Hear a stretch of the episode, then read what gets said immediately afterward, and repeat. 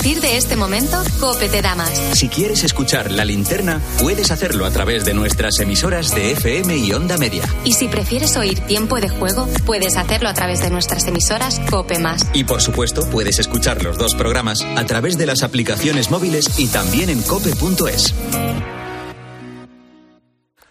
Son las nueve, las ocho en Canarias. ¿Qué tal? Soy Ángel Expósito. Seguimos con la linterna encendida de este lunes.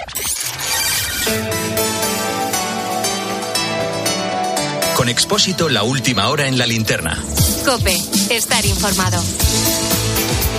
Te resumo la actualidad del día en varias claves. Última hora. Merichel Batet, la presidenta del Congreso, ha pedido a la comisaría, en el propio Congreso de los Diputados, comisaría de policía, que a la mayor brevedad posible, a buenas horas, entren al despacho el exdiputado socialista Juan Bernardo Fuentes, el Tito Berni. Batet ha dado orden a la Secretaría General de la Cámara para que acceda a la petición de la juez del caso mediador que quiere acceder al ordenador, a los dispositivos electrónicos, un par de teléfonos móviles que al parecer quedan en el despacho y los posibles documentos que pudiera guardar allí el Tito Berni. Lo más curioso es lo de a la mayor brevedad posible lleva 15 días aquello cerrado. Vamos, venga. Segunda, absuelven a la exdirectora del patronato de la Alhambra y al generalife María del Mar Villafranca y al resto de acusados del caso Audioguías, aquel caso Alhambra. Se investigaban presuntas irregularidades en la adjudicación y gestión de estos dispositivos en el gran monumento de Granada. La sentencia recoge que no hubo trato de favor hacia la empresa, hacia la empresa concesionara. Absueltos.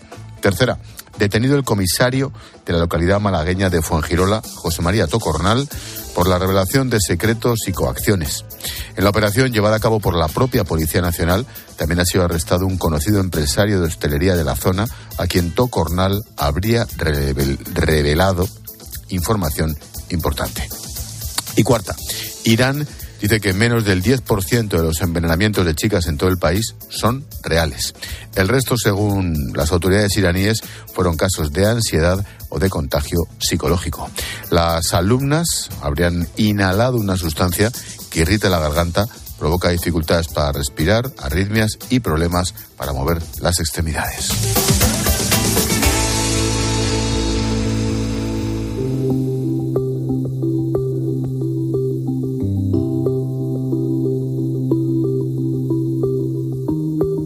Escuchas la linterna.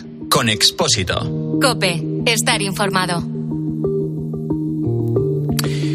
Lucía tiene 14 años, muy activa en redes sociales, sobre todo en Instagram. Tenía su perfil público, pero tuvo que ponerlo en privado porque le empezaron a escribir desconocidos. Debido a tener la cuenta pública en las redes sociales, recibía mensajes y tuve que poner la cuenta en privado por, porque no quería seguir recibiendo estos mensajes de gente que no conocía. Candela y Gema tienen 15 años, también en redes, y utilizan a, las utilizan a diario. Las dos saben que es muy importante protegerse, pero a veces no es suficiente. Mucha gente de diferentes edades puede tener acceso a tus publicaciones. Por eso yo tengo la cuenta privada y así pues solo tiene acceso la gente que conozco. Me hice una cuenta privada pero eh, aún así mm, me sigue solicitando gente que no conozco y eh, también me, me escribe por chat para pues para hablar conmigo y esas cosas. Escuchando a Candela y a Lucía, lo que más preocupa es la vulnerabilidad a la que se exponen los adolescentes y la importancia de estar pendiente de lo que les ocurre. Begoña tiene un hijo de 15 años y cuando comenzó a usar las redes no le quedó más remedio que establecer un control. Cuando yo percibí que él estaba demasiado ya interesado en tener Twitter, en tener Instagram, ha sido que él me, lo enseñara. Eh, ver vídeos de los youtubers, por ejemplo, que esto es lo que a él más le, le llamaba la atención. Conseguí pues bueno, pues tener un cierto vínculo de, de, entendernos y de yo entenderle, ¿no? El uso de las redes ha disparado todas las alarmas en menores de 13 años, ojo, hasta, hasta, hasta niños, pero vamos, aunque está prohibido en nuestro país, es imposible de controlar. El 70% de los niños de 10, 11 años reconoce tener una red social. Es un estudio de la Asociación Valenciana de Consumidores y Usuarios, ABACU, perfectamente extrapolable al resto de España.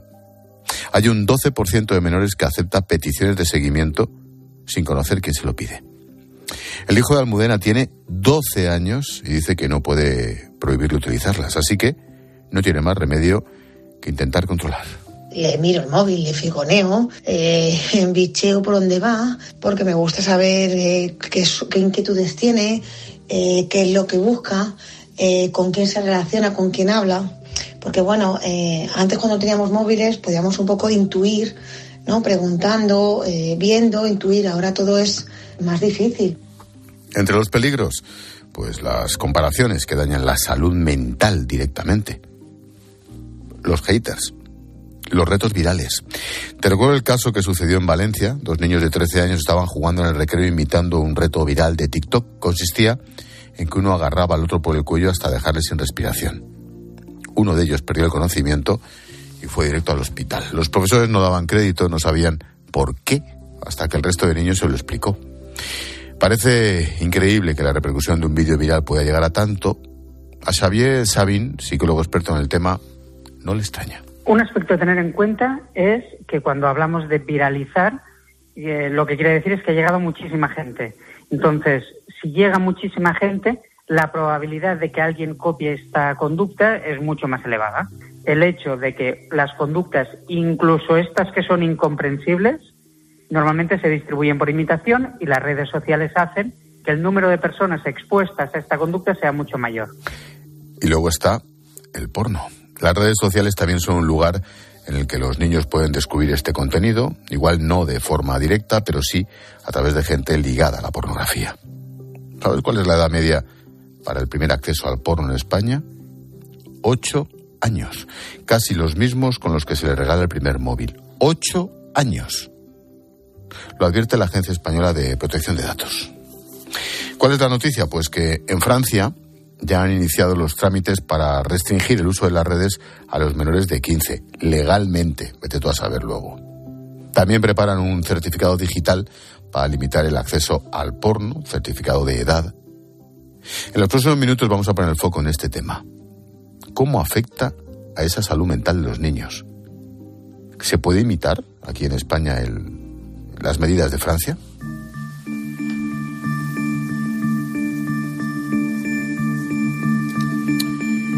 Si hablamos de Internet y de menores, no solo hay que centrarse en el uso prematuro, sino en la adicción que pueden generar, porque muchos ya viven una infancia entre pantallas. Según UNICEF, uno de cada tres adolescentes hace un uso problemático de Internet.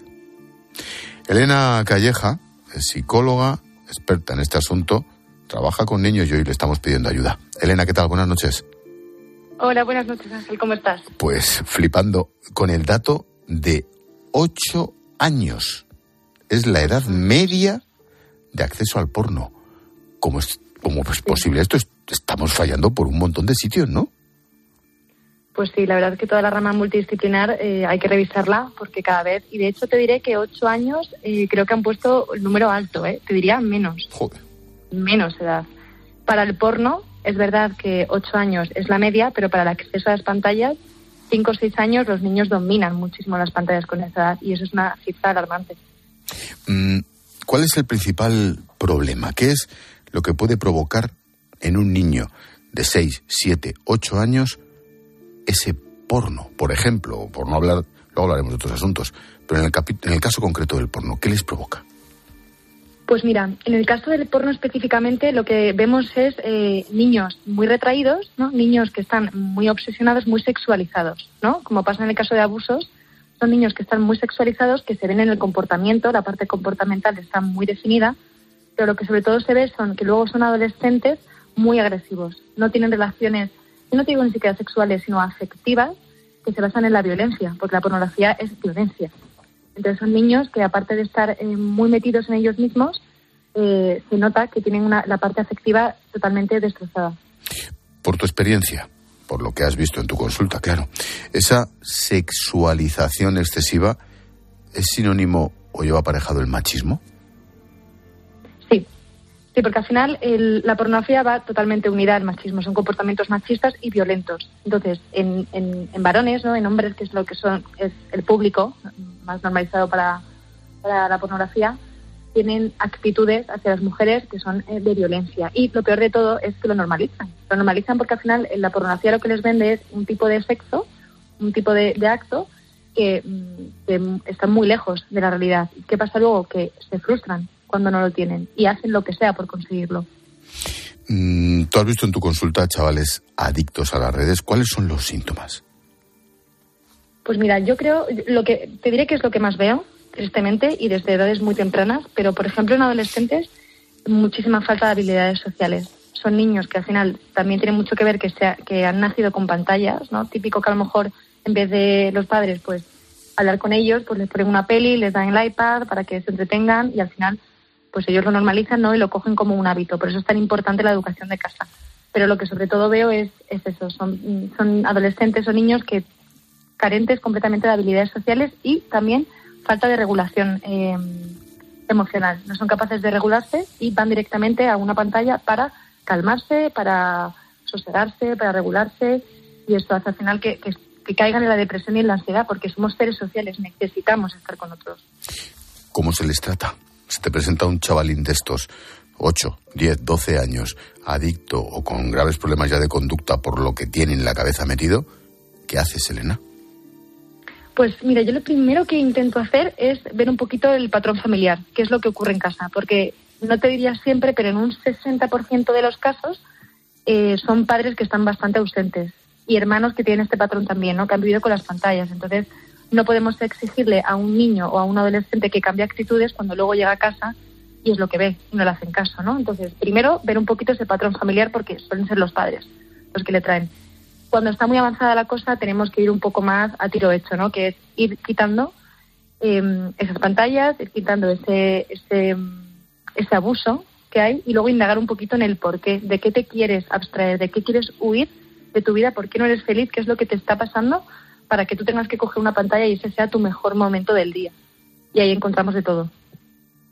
De todo y mucho malo, ¿no? Supongo. Todo malo, todo malo. Sobre todo, pues, eh, a raíz de esta falta ¿no? de habilidades sociales, son niños que se encuentran muy solos. Y luego también hay que tener en cuenta que, por ejemplo, en chicas, en este caso, antes hablábamos de, chicos, ¿no? Con la pornografía, pero, por ejemplo, el tema de Instagram, ¿no? Que está ahora mismo muy de moda y TikTok, pero Instagram más, el tema de las comparaciones. a mí me llegan a consulta muchísimos, muchísimos eh, adolescentes, en este caso niñas, con problemas de alimentación, con una autoestima súper, súper bajita, con ideación suicida, con autolesiones, o hablamos de cosas muy fuertes y, muy importantes, todo porque quieren llegar a un estándar físico eh, que ven en redes sociales.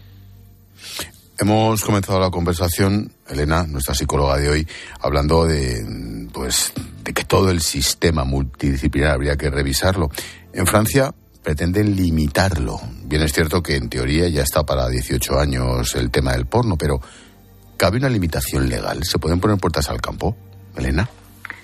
A ver, yo creo que sí que se podría. El problema es que no nos podemos quedar solamente en el campo legal, porque si, si todos tus compañeros del cole tienen móvil, tienen Instagram, hacen vídeos y, y eso también crean un grupo, ¿no? Entonces al final pues son más amigos y crean amistades un poco falsas, pero bueno, son amistades, ¿no? En esa edad.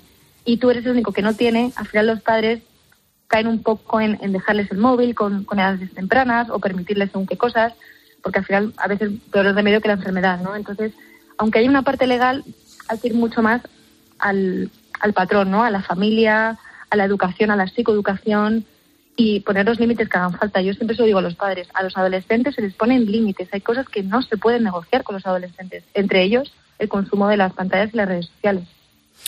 Pues tomamos nota. Elena Calleja, psicóloga, Gracias por la consulta. Gracias a vosotros. Adiós, buenas noches. Hasta luego.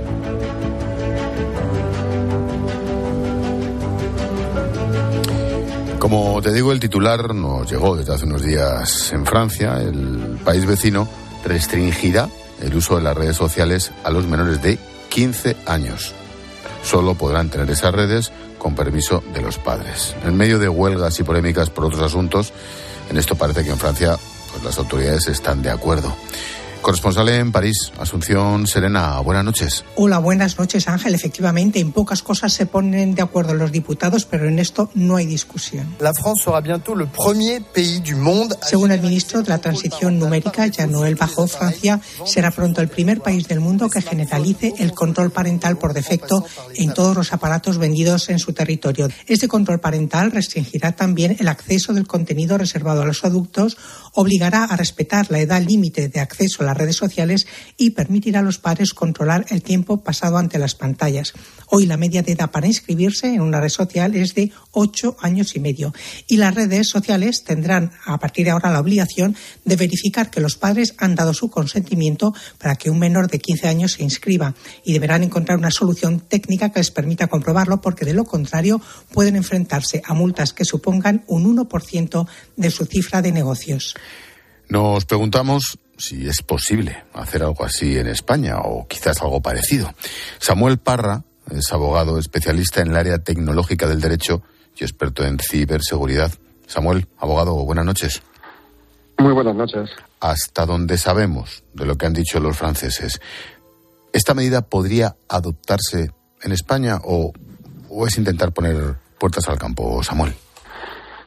A ver, bueno, mm, realmente en España y en Europa ya está prohibido, bueno, más que prohibido, no está permitido el acceso a redes sociales a menores de 14 años, en España de 14 años, porque la normativa de protección de datos eh, impide que un menor de esta edad pueda consentir por sí mismo al tratamiento de sus datos. Es decir, que un chaval de 13 años no podría abrirse una cuenta en una red social sin el consentimiento de sus padres porque la normativa de protección de datos así lo establece. En Francia quieren dar un paso más allá y quieren que esta norma se cumpla, porque es evidente que a día de hoy, aunque la norma dice esto, no se cumple en ningún país de la Unión Europea, tampoco en España. Pero como digo, en teoría la ley ya lo recoge. Mm, ¿Cómo se controlaría? Porque a mí me parece, evidentemente, complicadísimo. ¿Cómo? Es muy complicado. De hecho, ese es el reto al que están enfrentando todos los países, porque todos quieren que se respete esta norma, pero el problema está en cómo lo hacemos. Existen tecnologías que permiten, mediante una previa verificación de tu identidad, establecer como una aplicación en tu teléfono móvil o en tu dispositivo que te va a identificar frente a terceros. Eh, me explico. Eh, nosotros nos identificamos ante una empresa privada, esto nace de organismos privados, de momento no hay nada público que lo haga, nos identificamos, facilitamos, por ejemplo, una copia de, este, nuestro DNI y hacemos una prueba de vida, es decir, nos ponemos la cámara delante, eh, giramos la, la, cara, miramos hacia un lado. Al final, ese tercero nos identifica, dice, este señor es esta persona, tiene esta edad. Y a partir de ese momento se vincula tu identidad a un dispositivo, por ejemplo, tu teléfono móvil. Cuando queremos acceder a una plataforma, una red social o una página X que tenga implementado un sistema de verificación de edad, podremos decirle a la aplicación, oye, identifícate frente a esta página web para decirle que yo soy mayor de edad. Y la aplicación se identifica y te permite el paso. Esta es la teoría, esto sí de sencillo, pero en la práctica eh, tiene muchos problemas. El primero y más evidente es el de la adopción por parte de la industria. Todas las páginas web quieren que sus páginas sean visitadas. Si ponemos una barrera tal de entrada que implica una previa identificación, van a perder el gozo de sus usuarios.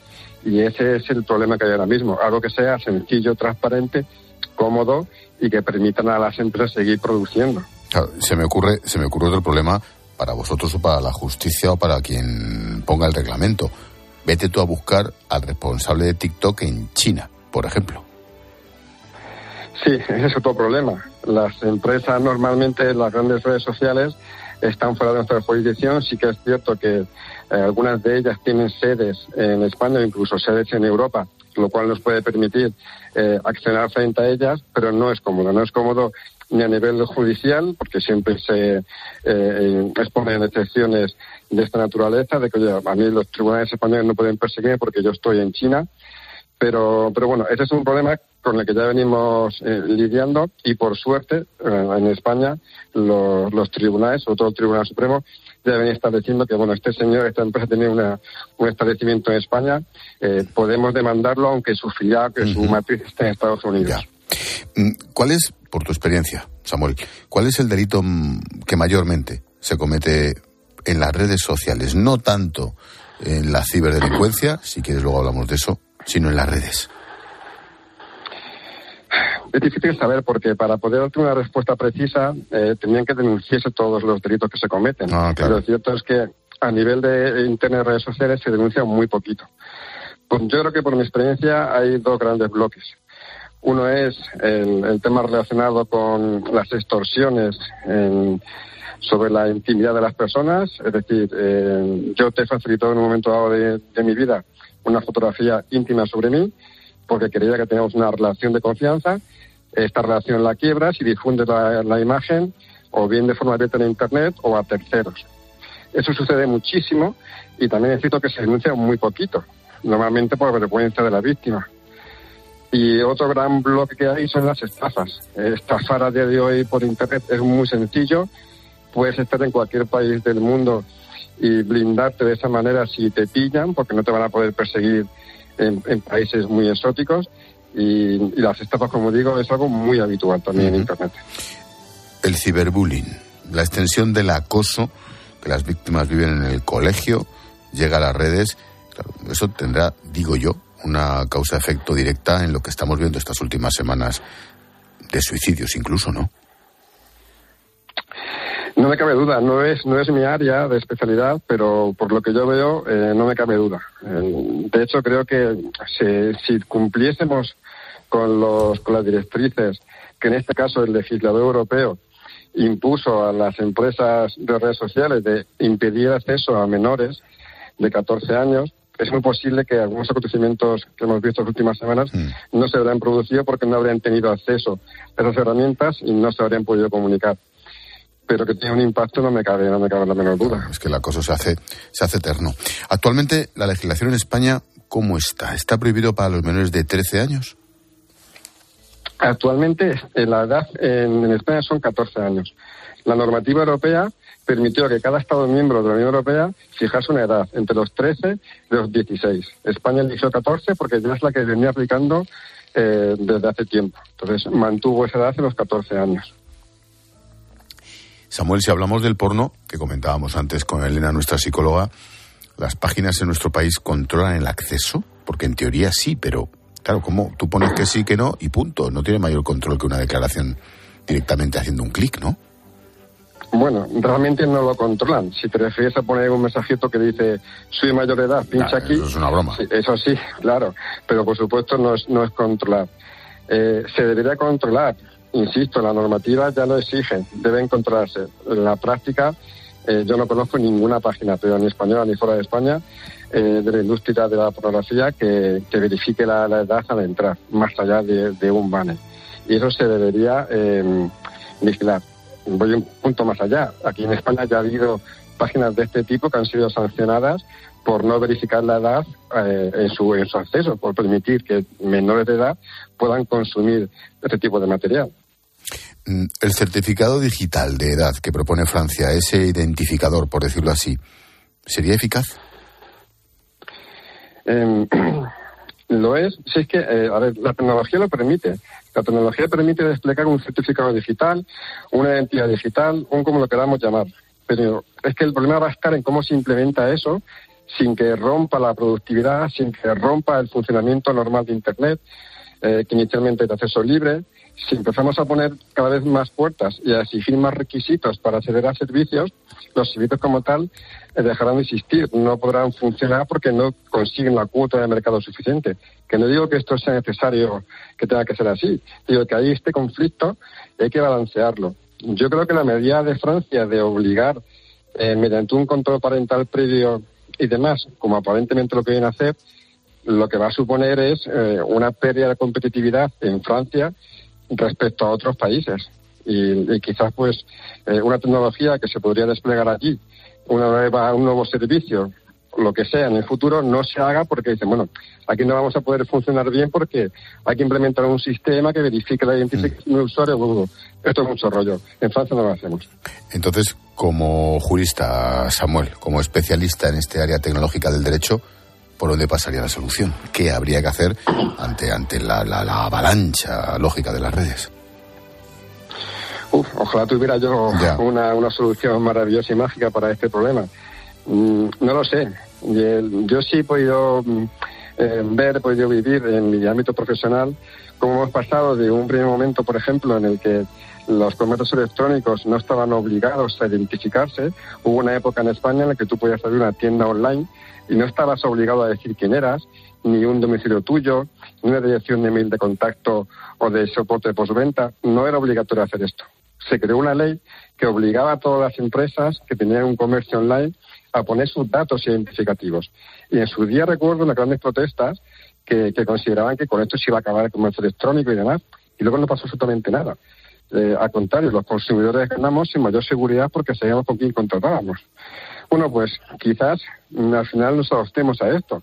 Tengamos todo un, dispositivo en el teléfono, una aplicación que, que, está vinculada a nuestra identidad y cuando accedamos a cualquier portal, pues tengamos que utilizarla obligatoriamente. Quizás ese es el futuro, no lo sé. Pues estaremos atentos y lo seguiremos analizando. Samuel Parra, abogado especializado en área tecnológica del derecho, experto en ciberseguridad. Gracias por la asesoría. Samuel, buenas noches. A vosotros, buenas noches. Adiós, chao. Pues esa es la noticia. Francia va a restringir el uso de redes sociales a los menores de 15 años. También busca opciones para vetar la pornografía a los menores. En España, uno de cada tres hace un uso problemático de Internet según datos de UNICEF. Hemos preguntado a expertos, nos han contado cómo afecta a ese cerebro, imagínate, con 6, 7, 8 años el acceso al porno salvaje. En fin, esto me temo que no ha hecho más que empezar.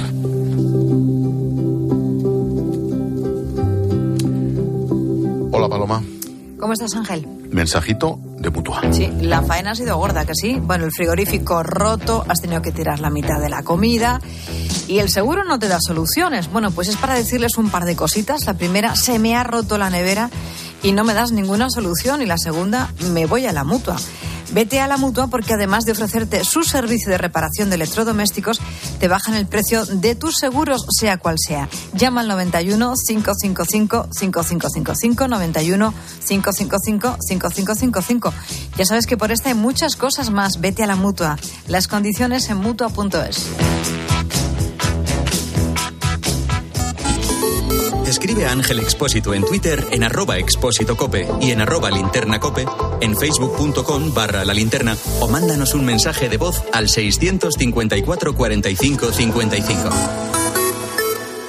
Este frigo es asombroso. Es que es súper espacioso. Tú solo compras muy sencillo. Y el dinero a tu bolsillo Aprovecha la selección de electrodomésticos Bosch con hasta 200 euros de reembolso. Compra en tu tienda habitual en nuestra web o llámanos. Bosch. Houston, veo unas lechugas flotando en el espacio. ¿Y un cocinero? Y espera, un mecánico. Unos paneles solares increíbles. Haz que tu empresa gire alrededor del sol y crezca de forma más sostenible e independiente. Sistema solar EDP con paneles solares, baterías y monitorización, sin inversión inicial. Ahorra hasta un 30% en la factura eléctrica. Descubre esta oferta en edpenergia.es barra empresas. El ahorro final en la factura de la luz dependerá del consumo, del tipo de instalación y de la potencia contratada. Consulte condiciones en edpenergia.es barra empresas. Escuchas Cope. Y recuerda, la mejor experiencia y el mejor sonido solo los encuentras en cope.es y en la aplicación móvil. Descárgatela. ¿Y si el coche del futuro ya estuviese aquí? En Spoticar, líder europeo en vehículos de ocasión, te ofrecemos vehículos eléctricos para ser más sostenibles y, sobre todo, vehículos renovados más duraderos. Porque sabemos que cuando conduces un coche fabricado ayer, solo piensas en el mañana. Y ahora en Spoticar, llévate tu vehículo de ocasión con un año de seguro a todo riesgo incluido o ventaja equivalente. Aprovecha esta oportunidad hasta el 31 de marzo para coches financiados con Opel Bank. Consulta condiciones en spoticar.es. Houston, veo unas lechugas flotando en el espacio. ¿Y un cocinero? Y espera, un mecánico. Unos paneles solares increíbles. Haz que tu empresa gire alrededor del sol y crezca de forma más sostenible e independiente. Sistema solar EDP con paneles solares, baterías y monitorización, sin inversión inicial. Ahorra hasta un 30% en la factura eléctrica. Descubre esta oferta en edpenergia.es barra empresas. El ahorro final en la factura de la luz dependerá del consumo, del tipo de instalación y de la potencia contratada. Consulte condiciones en edpenergia.es barra empresas. Dale la bienvenida a la primavera con una nueva mirada. Ven a los Spin Days de General Óptica. Solo esta semana tienes todas las gafas graduadas y todas las gafas de sol a mitad de precio. Todas al 50%. General Óptica. Tu mirada eres tú. Si afecta tu bolsillo, le interesa a Carlos Herrera. Caen las ventas en los supermercados. Así es. Mira, las ventas de las grandes superficies han caído un 4,5% en enero, a pesar de la bajada del IVA. Algo no encaja entre las cifras oficiales que hablan de la economía en crecimiento, empleo robusto e inflación contenida y la realidad del día a día de las familias. Carlos Herrera, Marc Vidal y tu economía. De lunes a viernes desde las 8 de la mañana. En Herrera en Cope.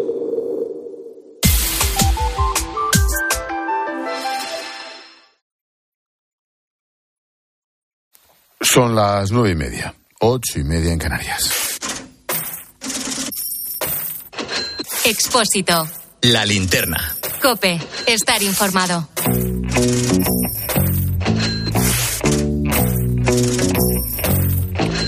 El gobierno retoma el debate para tomar el precio de los alimentos, después de que Francia haya aprobado un acuerdo con las grandes distribuidoras para crear una cesta de la compra antiinflación. Así lo venden.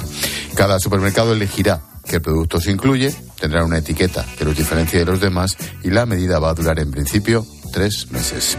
Carmen Broncano, buenas noches. Buenas noches, Ángel. ¿En qué consiste este acuerdo? Pues las empresas no querían que se les impusiera una cesta de productos básicos a precio fijo y han estado negociando con el gobierno hasta que han conseguido que la elección de productos sea libre para cada supermercado. Tendrán que reducir sus márgenes de beneficios durante tres meses. Una de las cadenas más importantes del país de Francia ya ha propuesto una cesta de 200 productos por menos de 2 euros. El ministro de Economía francés ha rechazado bajar el IVA de los alimentos porque dice es una medida ineficaz y costosa, no como aquí en España. El último dato de inflación de Francia es del 14,5% en febrero. La vicepresidenta Yolanda Díaz aplaude la medida de Francia. Ahora espera seguir adelante con su propuesta en España. Pretende acordar una cesta de la compra que fije 20 productos para todas las distribuidoras. Eh, no solamente insisto, no solo es posible, ya demostré que es completamente legal. Es posible ofertar una cesta de productos, yo dije 20, pero los que sean, por un precio limitado. Artículo 13 de la Ley del Comercio Minorista. Por tanto, es completamente legal. Pero lo más importante es que es imprescindible para que la gente pueda vivir un poco más feliz. Un poquillo más feliz. Un poquillo más feliz. Es que lo hemos doblado pues porque lógicamente está hablando en gallego lo que tiene vicepresidente del gobierno de España, pero hay que doblar las cosas. En fin. Bueno, el ministro de Agricultura, Luis Planas, como es andaluz, creo que habla en español, también pretende llegar a un acuerdo con los supermercados. La negociación se había quedado estancada porque desde el gobierno insistían en esperar a ver el efecto de la rebaja del IVA, pero parece que lo vuelven a retomar. Las distribuidoras, eso sí, advierten de que la medida que se ha aprobado en Francia no se puede aplicar aquí en España. La ley de la cadena alimentaria obliga a los supermercados a aceptar las subidas de precios de los proveedores y no tiene sentido, dicen, que sean las distribuidoras las únicas que asuman la reducción de los márgenes. Ese esfuerzo tendría que hacerlo las dos partes. Además, la ley francesa solo incluye a las grandes superficies. El pequeño comercio se queda fuera de poder competir. Hablamos ahora de hipotecas. Las ejecuciones han bajado un 5% en 2022. Eso sí, siguen por encima de las 11.000, cuando en 2019 antes de la pandemia no llegaban a 8.000. Las ejecuciones hipotecarias, Ángel, son los procesos que se activan cuando se incumplen los pagos de la hipoteca. El propietario corre el riesgo entonces de perder su vivienda. La buena noticia es que bajan por primera vez en dos años, pero la mala es que siguen muy elevadas con respecto al estallido de la pandemia. También baja la concesión de créditos hipotecarios, un 21% menos en enero con respecto al mes anterior, un 8% menos que hace un año, y todo ello con el precio de la vivienda disparado. Un 10% más cara en este mes de febrero. Esto significa que cada vez hay menos compradores y menos peticiones de hipotecas. El Euribor, además, ha llegado hoy al 3,85% y la media de marzo se sitúa ya en el 3,79%. Esto hace que se encarezcan las cuotas. De hecho, una hipoteca variable de 300.000 euros a 30 años, con estos datos, es casi 7.000 euros más cara a final de año. Y más que va a subir porque el economista jefe del Banco Central Europeo ha dicho que los tipos de interés van a seguir subiendo más allá de marzo. La próxima subida está prevista para el día 16 y todo apunta a que será de 50 puntos básicos. Esto va a dejar el precio del dinero un 3,5% más caro que hace un año. Y estamos pendientes de las negociaciones entre los agentes sociales para acordar la subida de los salarios. Los sindicatos proponen un aumento del 13% desde 2022 hasta 2024. La patronal analiza esta opción y estudia negociar un pacto de rentas. Fuentes de la COE dicen a COPE que han tenido una reunión interna en la que han elaborado una contrapropuesta. En principio rechazarían la subida retroactiva de 2022, que los sindicatos pretenden que sea del 5%, y en lugar de eso negociarían un nuevo pacto de rentas que llegue hasta 2025. La intención es llevar esta propuesta a la próxima reunión el 13 de marzo. Las negociaciones por el pacto de rentas llevan bloqueadas desde mayo porque la COE veía prematuro ligar los salarios a la inflación. Ahora parece Ángel, que se desbloquean. Vamos a por el invitado. Vamos.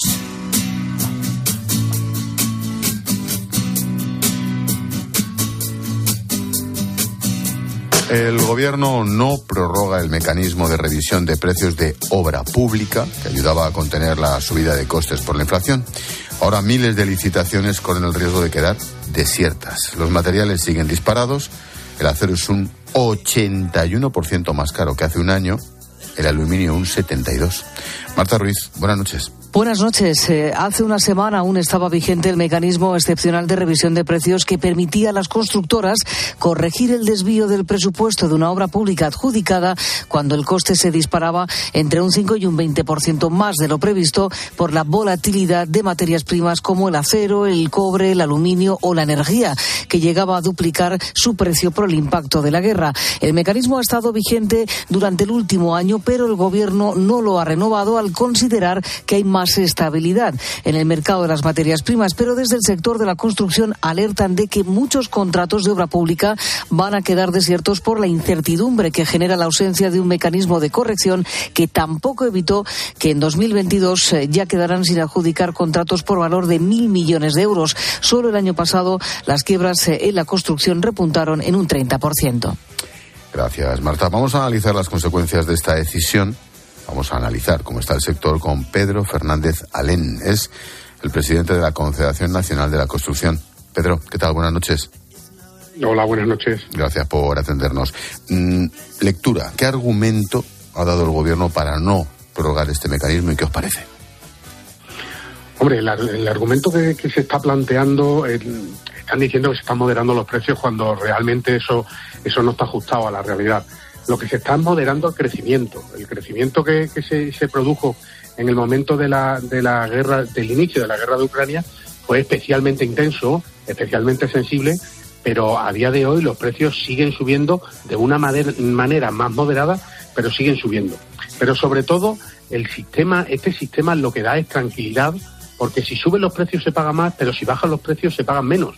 Y lo que nos hemos dado cuenta es que la volatilidad del mercado es tan grande actualmente que aconseja el que se ponga un sistema en el que, eh, basado además en los índices que establece el INE, si sube una materia prima, se pagará algo más por ella y si la materia prima baja, se pagará menos por ella. Con lo cual, la verdad es que no nos convence mucho el, argumento que se ha dado. Pedro, ¿qué tal? Buenas noches. Buenas ¿En qué consistía exactamente este mecanismo? Pues el, mecanismo que, se estaba, que se venía aplicando era un sistema para reequilibrar los contratos. De manera que teniendo en cuenta lo que había subido o bajado los precios de, de los materiales en construcción, se veía cuánto más o cuánto menos se tenía que pagar, sobre la base de unos, de unos índices que la verá el INE y aprueba el Ministerio de Hacienda.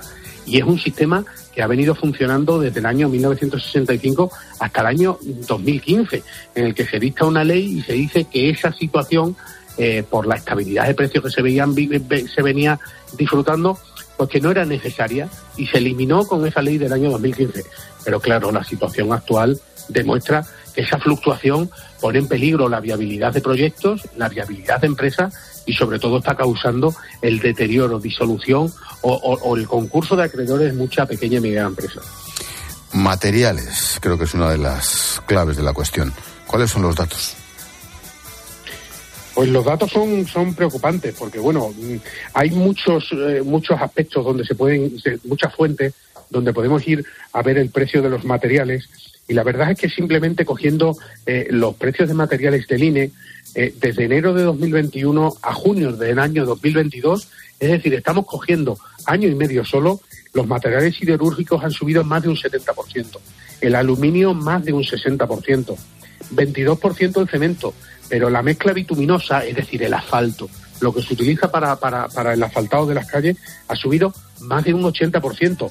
O, por ejemplo, la energía, que no se revisa en ningún caso, ha, subido más de un 88%.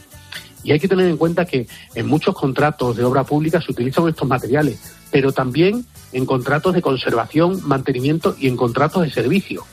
Por ejemplo, en un contrato de servicio de depuración de aguas, de abastecimiento eh, y de bombeo de agua, el 40% es mano de obra que no se revisa, el 40% es energía que no se revisa y solo el 20% son reactivos, de productos químicos para poder limpiar ese agua. Con lo cual, esos contratos son totalmente eh, eh, eh, en pérdida, se encuentran totalmente en pérdida si no se le, si no se reequilibran los costes del presupuesto. Pedro, ¿y entonces hay riesgo de que se paralicen las obras? Pues por una parte, como bien habéis dicho, hay un riesgo cierto de que las obras se quedan desiertas. Eso es lo que más preocupa, porque estamos en el plan de recuperación, transformación y resiliencia que tiene comprometido eh, que en el año 2024 todo va a estar adjudicado y que en junio del año 2026 todo tiene que estar ejecutado. Y nos estamos encontrando con que hay muchísimas obras que se están quedando desiertas, porque ya de origen esos contratos no tienen un presupuesto con el precio ajustado al mercado. Pero si encima le sumamos que son contratos de larga duración en los que el empresario no tiene capacidad de prever cuánto va a costar el cobre, el acero o el petróleo dentro de tres años o cuatro años, porque son obras de especial envergadura, de especial, eh, de especial plazo de ejecución, tardan mucho en ejecutarse, el problema es mucho más importante.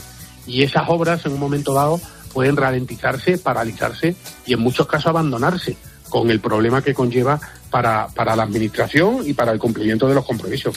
Esas en las que estén en marcha, que se abandonen y menudo lío. Pero imagino que muchas constructoras no podrán asumir la obra nueva siquiera, ¿no? Claro, no, no, pueden asumir, no pueden eh, asumir la, obra nueva eh, porque, bueno, no, muchas se quedan desiertas porque de, hecho no pueden asumirla. Pero lo que estamos apreciando es que el sector de la construcción está ejecutando todo lo que se le da, pero el problema es que los costes no se corresponden con los presupuestos. Y eso hace que entre enero y noviembre del año pasado hayan crecido un 17% las disoluciones de empresas del sector de la construcción, algo preocupante, y los concursos de acreedores han subido casi un 30% el año pasado. Eso significa que son empresas que están luchando por defender proyectos, por defender obras, por cumplir con sus compromisos, pero llega el final de la obra y se dan cuenta que se han asfixiado, porque no cubren costes con la obra. Y así tenemos a 6.400 empresas que tuvieron que disolverse en el pasado ejercicio y a, más de 1.500 empresas que tuvieron que presentar el concurso de acreedores. La inmensa mayoría de ellas pequeñas y medianas empresas, micropymes, que realmente lo que crean es eh, riqueza y sobre todo empleo. Claro. La última, Carmen. Pedro, nos estabas eh, diciendo cómo ha sido este año para el sector con los concursos de acreedores, el aumento de las disoluciones y para los próximos años, ¿qué previsiones tenéis? ¿Cuándo creéis que se va a normalizar la situación de los precios? Eh, lo que está claro es que el sector de la construcción va a tener un momento de, intensidad importante de actividad. Es decir, el cuadro macroeconómico del gobierno dice que la actividad va a pasar del 3,8 al 8,4 este año. Es decir, que los fondos necesariamente tienen que llegar a los ciudadanos y que el sector de la construcción va a ser especialmente protagonista en este plan de recuperación, transformación y resiliencia. Porque cuando estamos hablando de rehabilitación y regeneración urbana, evidentemente hablamos de construcción, pero también cuando hablamos de desaladoras, depuradoras, parques eólicos, parques fotovoltaicos, la nueva 5G, quien abre las zanjas, quien abre eh, las regatas para poder meter todas las instalaciones, es el sector de la construcción, con lo cual viene un momento bueno. Lo que nos está preocupando de manera importante es que no se ponga un sistema para que dé estabilidad a la contratación pública, porque aquí en la revisión de precios no se gana dinero, lo que se hace es pagar lo que se debe, sea en más o sea en menos para la empresa.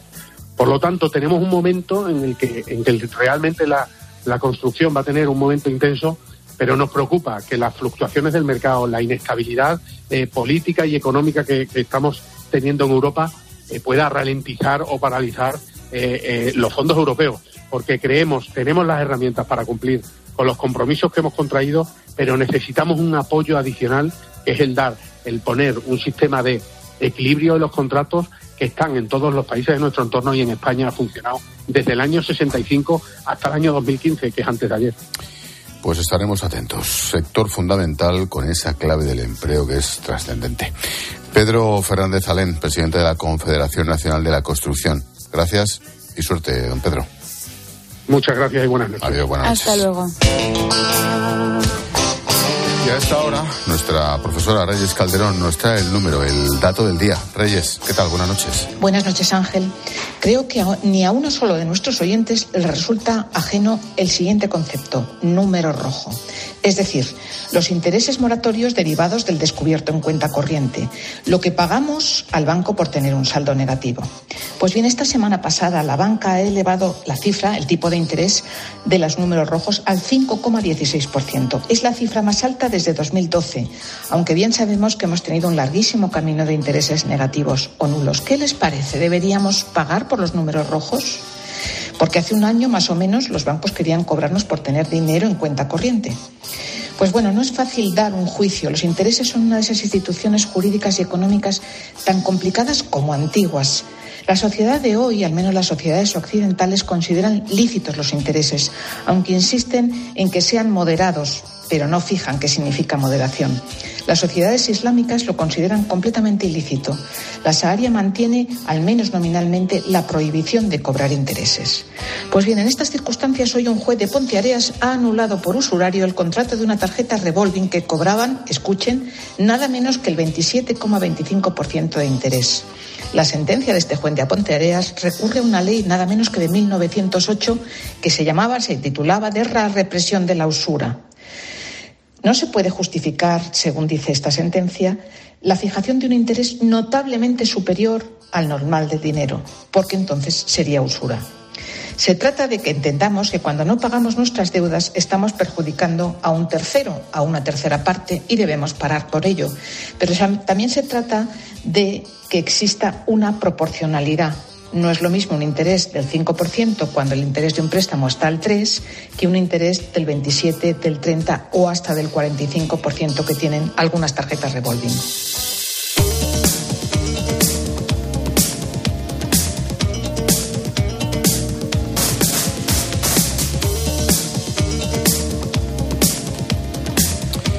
Los últimos datos del turismo en España confirman la recuperación del sector. En enero nos visitaron más de 4 millones de turistas extranjeros que dejaron en España 5.000 millones de euros. Cifras que superan a las de antes de la pandemia. Sí, sí, por lo menos hay un sector que...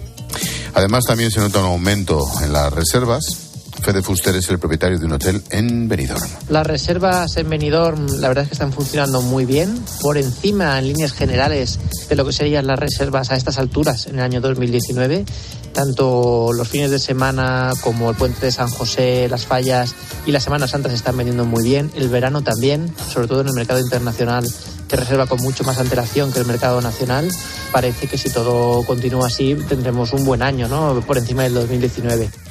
Estas cifras de recuperación no se aplican a los beneficios de los hoteles, claro, los gastos son los que son. Dice Fede que no serán suficientes para compensar la subida de costes por la inflación. Es verdad que las reservas, aunque el precio medio probablemente aumente algo, no aumentará como para poder compensar los, el aumento de los gastos, ¿no? La, la luz, eh, las materias primas, pues eh, eso repercute en nuestra productividad. Pero en fin, después de lo que hemos pasado, pues estamos muy contentos, ¿no? Por fin sí que creo que podremos decir que será el año de la recuperación.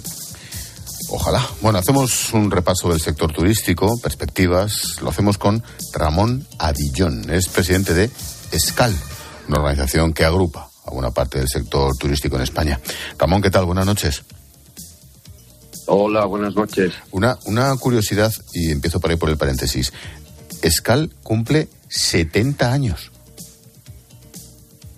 Efectivamente, el sábado, día 4 de marzo, cumplimos 70 años de su fundación. Esto sí el que... Cal Madrid, perdón. ¿eh? Sí, sí, Escal Madrid. Esto sí que es ver el- la expansión, la evolución y la historia del turismo en España, que es en gran medida por la historia de nuestra economía también, supongo. Los últimos datos, Ramón, nos hacen pensar que vamos hacia esa recuperación que decía el hotelero de Barcelona, de, de Benidorm, perdón. Eh, sí, el, el año 2022 ha sido eh, el año de la consolidación de la recuperación.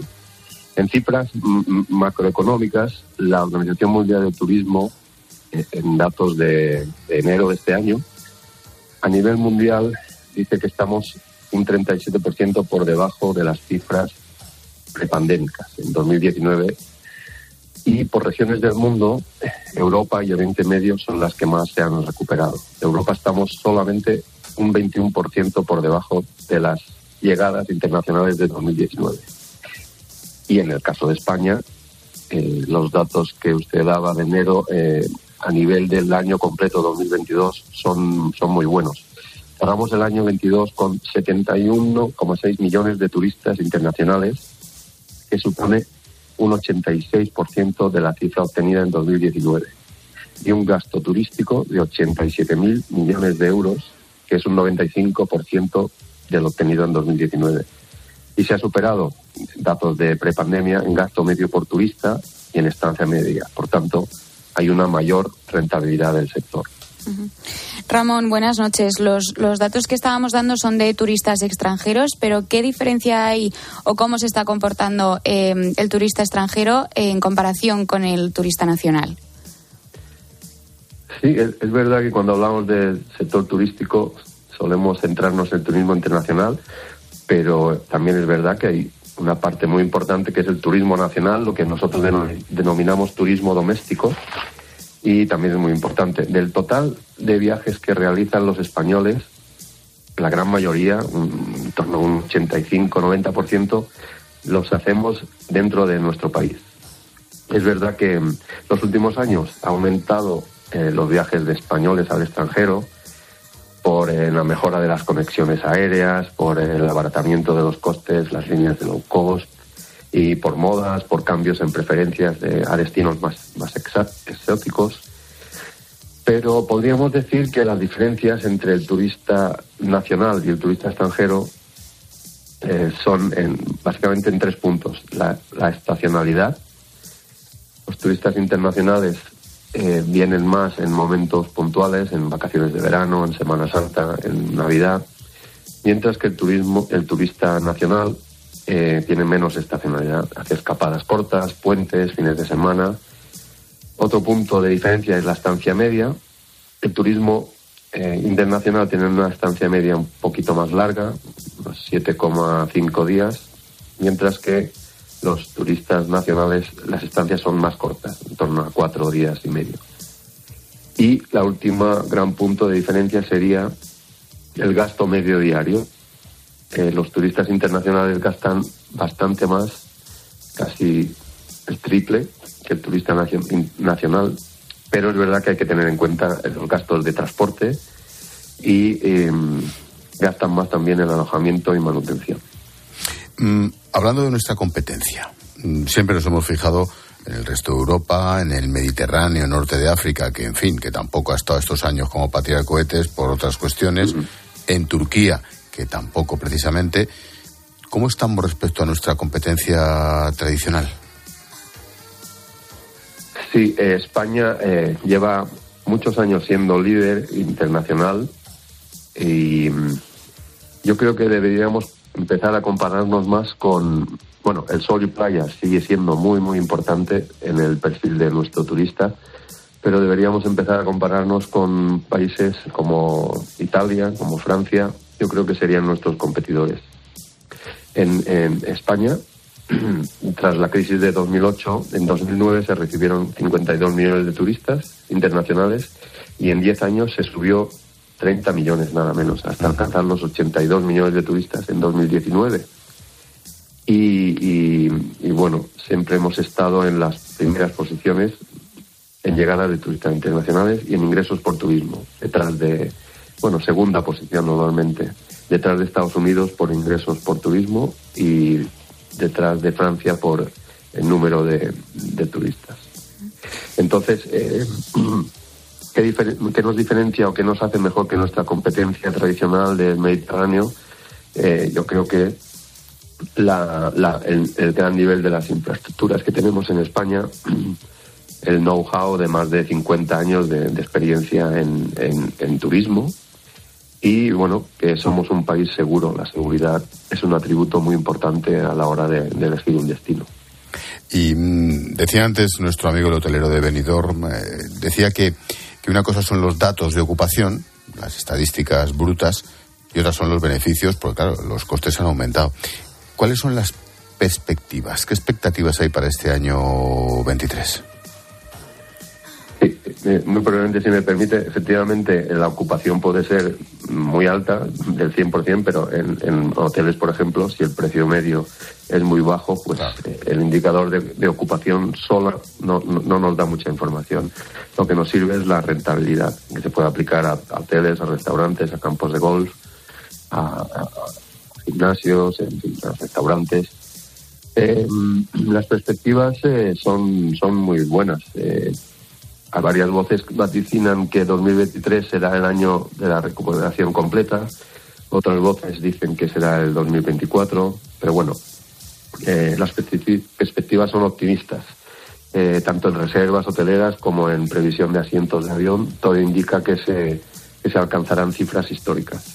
Sigue habiendo muchas ganas de viajar, el consumidor está dispuesto a gastar, se dedica más parte del presupuesto al viaje después de, del 2020. eh, las personas eh, hemos visto que hay una necesidad de viajar y por otro lado muy importante se va a abrir el mercado emisor asiático que hasta hace poco no estaba abierto a viajes al exterior y esto se va se va a notar en la demanda internacional y también en la demanda hacia nuestro país. Qué bueno. Pues no sabe, Ramón, cuánta, cuánta alegría me da entrevistar a alguien que es optimista y que trae buenas noticias y buenas perspectivas con la que está cayendo. Así que enhorabuena, nos felicitamos todos. Ramón Adillón, presidente de ESCAL, una de las patronales del turismo. Gracias por atender la llamada de la linterna, Ramón. Suerte y felicidades por esos 70 años. Muchas gracias y encantado de hablar con todos ustedes de un sector tan bonito y a la vez tan importante para la economía española como es el sector turístico. Claro que sí. Gracias, Ramón. Suerte. Pues mañana más. Mañana más. Carmen, muchas gracias. A ti. Hasta Adiós. mañana. Chao. Adiós.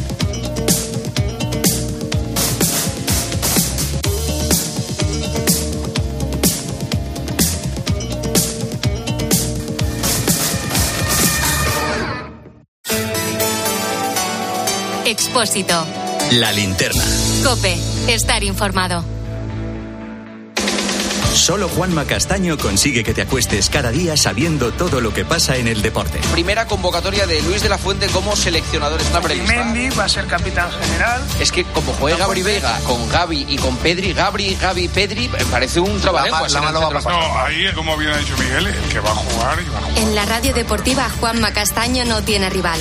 Es el mejor comunicador y cuenta con el mejor equipo. Y noticia importante con Alcaraz. Angelito García, hola Ángel, muy buenas. Bueno, la noticia es que está lesionado. El problema es que es en la misma zona, De lunes a viernes, de once y media de la noche a una y media de la madrugada, el partidazo de Cope. El número uno del deporte. A la hora de alquilar, ¿experimentas el pánico de elegir el inquilino adecuado? ¿O confías en la selección de un inquilino solvente y fiable a los especialistas en protección a propietarios? Cada día somos más los que disfrutamos de la protección de alquiler seguro. Llama ahora al 910-775-775. Alquiler seguro. 910-775-775. Muchas gracias. Cientos de gracias. Miles de gracias. Que digo miles. Millones. Concretamente 8,5 millones de gracias. Porque en 2022, 8,5 millones de personas marcasteis la casilla de la Iglesia en la declaración de la renta. Y más de 84.000 lo hicisteis por primera vez. Siempre junto a los que más lo necesitan. Por tantos. De primero tenemos cocido completo o bichisua. Y de segundo, merluza en salsa verde o chuletillas con ensalada. Mm, yo tomaré bichisua y merluza. ¿Y usted? Pues yo, yo lo que quiero es decirle que le siento como a un hijo. Vale. Extra Día del Padre de la ONCE. El 19 de marzo, 17 millones de euros. No te quedes sin tu cupón. Cómpralo ya. Extra Día del Padre de la ONCE. Ahora cualquiera quiere ser padre. A todos los que jugáis a la 11, bien jugado. Juega responsablemente y solo si eres mayor de edad. Escuchas la linterna. Y recuerda, la mejor experiencia y el mejor sonido solo los encuentras en cope.es y en la aplicación móvil. Descárgatela. Cuando Nico abrió su paquete de Amazon fue amor a primera vista. Con su diseño depurado y gran poder de succión, el aspirador derrochaba calidad por los cuatro costados y por un precio menor del que jamás habría soñado. Cinco estrellas de Nico. Empieza a buscar en Amazon hoy mismo. La gama eléctrica Citroën Pro se carga en la descarga o cuando acabas la carga. La de cargar, no la del punto de carga que viene incluido. Y cargado viene también tu Citroën Iberlingo con condiciones excepcionales financiando. Vente a la carga hasta fin de mes y te lo contamos. Citroën. Financiando con PSA Financial Services. Condiciones en citroen.es.